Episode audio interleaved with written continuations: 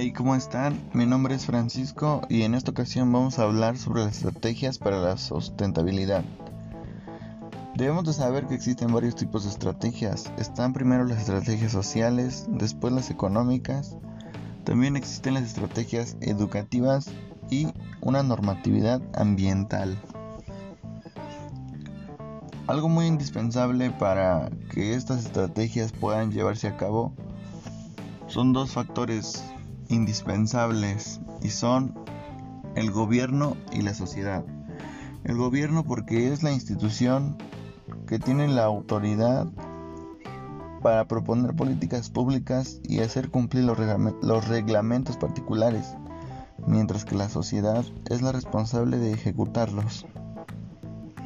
Juntos, el gobierno y la sociedad son las instancias que pueden hacer el cambio y alguna manera para hacerlo cumplir sería sancionar las actividades humanas que sean perjudiciales para el medio ambiente, así como también reconocer y recompensar aquellas acciones que ayuden al mismo.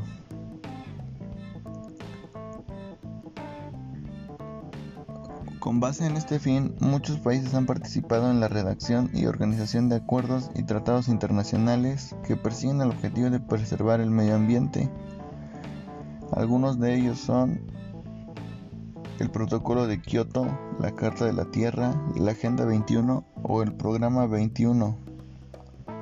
Sin embargo, algunos de ellos no funcionan. Esto es precisamente el punto donde la implementación del desarrollo sustentable requiere que los gobiernos no solo actúen, sino que todos los integrantes de la sociedad civil, poblaciones, organizaciones, etc., garanticen su aplicación. thank you